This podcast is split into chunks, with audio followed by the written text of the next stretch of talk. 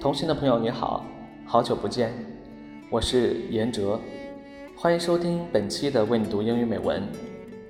还是同样的开场，而正在收听节目的你，又在经历着怎样的故事呢？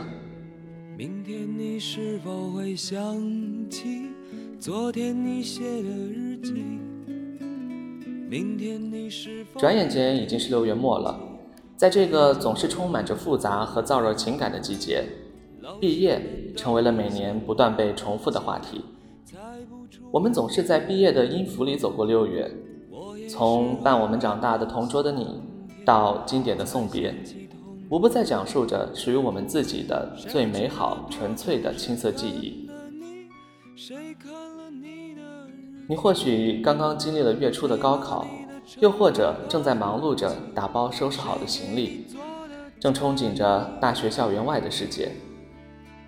人生就是在一个个句点之后，又开始新的书写。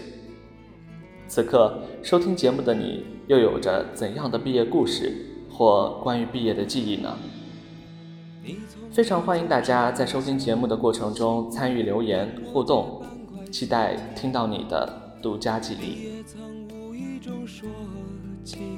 喜欢和我在一起，那时候天总是很。日子总过得太慢，你总说毕业遥遥无期，转眼就各奔东西。本期的毕业季主题节目，我们将连续三天为大家播出。今天的节目中，之前参与节目的 John 在香港为我们送上毕业祝福。明天 Benny 将在马德里为你讲述自己的毕业故事，而我将在周四。也就是自己毕业典礼这天，为大家带来一位美国英语专业毕业的学生感言。不论你是即将开始五彩缤纷的大学生活，还是将步入社会这所无形的大学，亦或是踏出国门追寻另外一种生活，我们都希望这些与毕业有关的声音伴你左右，前行路上不再孤单。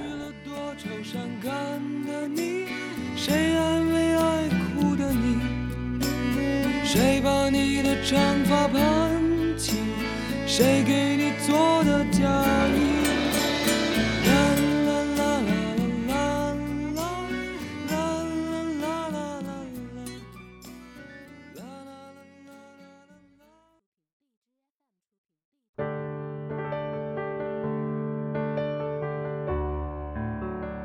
？Hello, dear listeners. This is John McAuley, a friend of your host, Yan Zhe.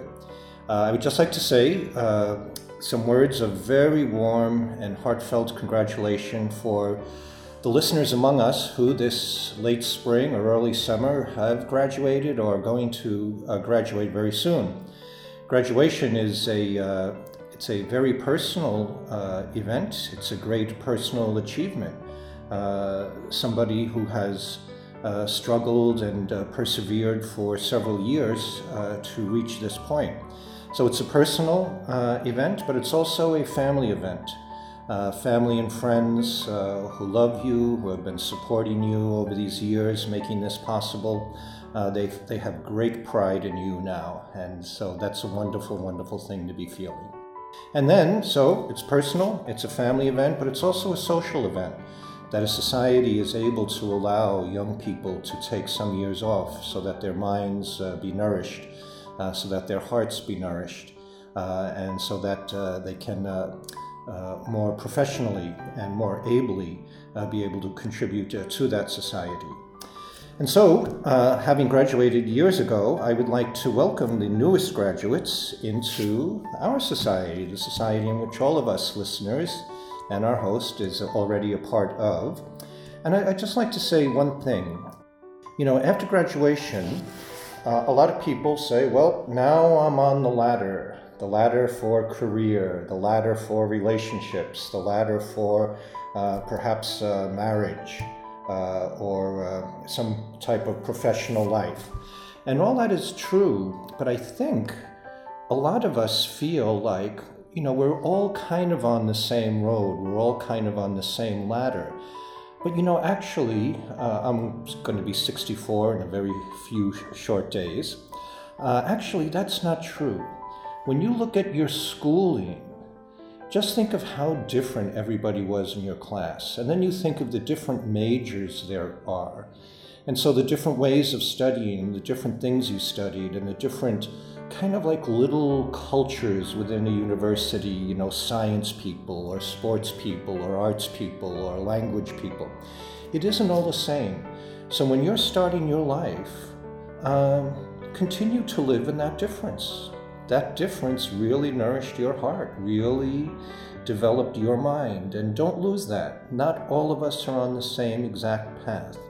And so, when you are beginning to look for a job, beginning your relationships, uh, beginning your professional career or your work situation, I think what you have to do is ask yourself not what is my first step, my first step, my second step.